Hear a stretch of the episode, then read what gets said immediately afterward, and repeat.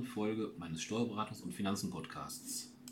Das heutige Thema umfasst ein Thema, welches Ihnen mit Sicherheit in den letzten Monaten, Jahren nicht so geläufig war, das sogenannte Transparenzregister.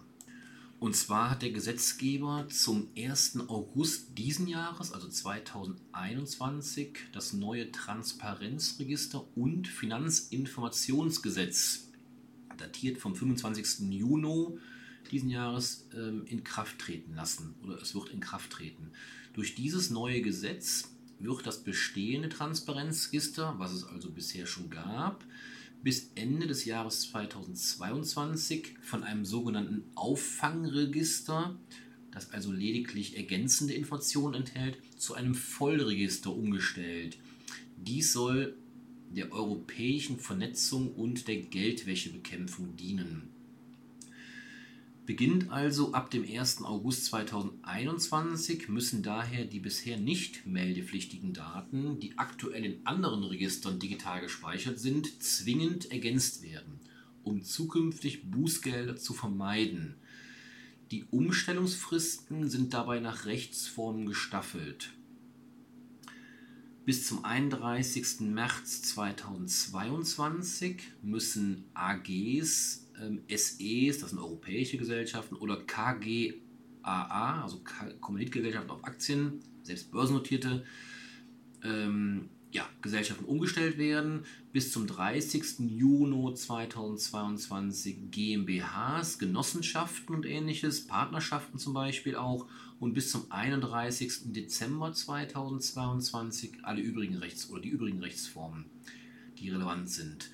Ähm, Sie merken an dieser kurzen Aufzählung, also die erste Kategorie kann ich, glaube ich, ausschließen, dass einer meiner Zuhörer darunter fällt. Also AGs, Aktiengesellschaften, wird keiner ähm, haben, die Rechtsformen. Die zweite Kategorie, also die bis zum 30. Juni nächsten Jahres tätig werden muss, das sind die GmbHs. Ähm, da werden mit Sicherheit auch Partnerschaften in dieser Kategorie, da werden mit Sicherheit einige meiner Zuhörer drunter fallen. Ähm, ich denke da beispielsweise ein, ein MVZ äh, GmbH oder eine Pflegeeinrichtung in Rechtsform einer GmbH. Das wird sicherlich ähm, regelmäßig der Fall sein. Ähm, die übrigen Rechtsformen, die in die dritte Stufe reinfallen, ja gut, da fällt natürlich alles andere rein. Allerdings ähm, hier ein Hinweis an der Stelle direkt, der ist mir da an der Stelle wichtig. Ähm, den will ich nicht später bringen, sondern schon an dieser Stelle. Gesellschaften bürgerlichen Rechts, also die klassische GBR, wie sie viele ähm, ja, Gemeinschaftspraxen oder Berufsausübungsgemeinschaften sicherlich haben, die sind auch nach dieser Gesetzesnovelle offenbar nicht melde- bzw. eintragungspflichtig. Das heißt also die klassische Gemeinschaftspraxis, wie man sie so kennt, die scheint, ähm, stand jetzt äh, davon nicht betroffen zu sein. Aber wie gesagt, viele meiner Zuhörer werden in der Rechtsform einer GmbH tätig sein und daher habe ich mich dazu entschlossen, diese Folge diesem Thema zu widmen. Ja, hinsichtlich der neuen Meldepflichten ähm, können Bußgelder aufgrund von fehlenden Angaben frühestens ein Jahr später festgesetzt werden, also je nach Rechtsform erst zum 31. März beginnend 2023 und dann die Staffelung Juni und Dezember. Ähm, für Vereine Vielleicht der Hinweis noch, besteht keine Meldepflicht, da die Daten des Vereinsregisters automatisch in das Transparenzregister eingetragen werden.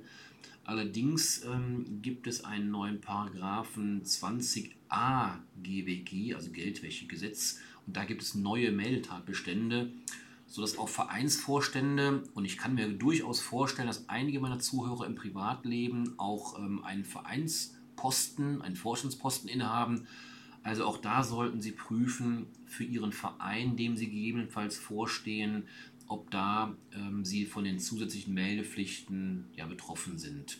Nochmal ein kurzer Hintergrund oder eine Info zum Hintergrund dieses Transparenzregister.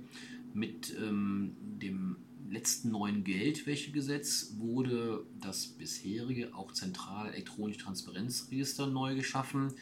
In dieses waren bis zum 1. Oktober 2017, also ein paar Jahre jetzt vor unserer Zeit, erstmals ähm, die wirtschaftlich Berechtigten von Unternehmen, von Stiftungen, von Trusts einzutragen. Das heißt, wenn Sie sich jetzt fragen, ja, was soll das alles, was heißt überhaupt Transparenzregister? Also es läuft eben schon ein paar Jahre. Und da waren letztlich ähm, unter anderem oder insbesondere die wirtschaftlich Berechtigten von Unternehmen einzutragen. Verantwortlich für die Eintragung sind allerdings nicht die wirtschaftlich Berechtigten, sondern die Geschäftsführer des Unternehmens. Ähm, sie können sich äh, ihre Daten aus dem Transparenzregister ähm, ja, auch abrufen und gucken, was da drin steht, ob da was drin steht. Ähm, ja. Für die Führung des Transparenzregisters fallen übrigens auch Gebühren an. Also äh, das ist auch nicht ganz kostenpflichtig, kostet ein paar Euro im Jahr. Ähm, Einsichtnahme kostet natürlich auch, wie soll es anders sein, ähm, pro ähm, abgerufenen Dokument bzw. pro Ausdruck auch ein paar Euro.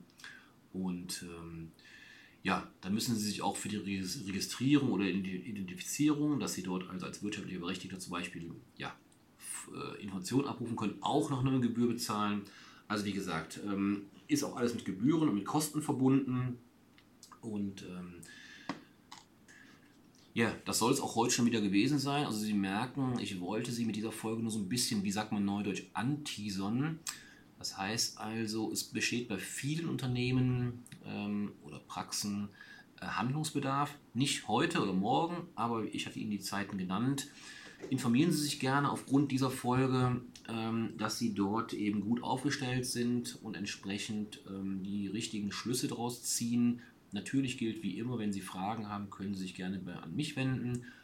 Oder Sie wenden sich an Ihren Steuerberater, der sollte das Thema auch ähm, auf dem Schirm haben. Ja, ich wünsche Ihnen alles Gute, machen Sie es gut, bleiben Sie gesund, bis zum nächsten Mal. Tschüss.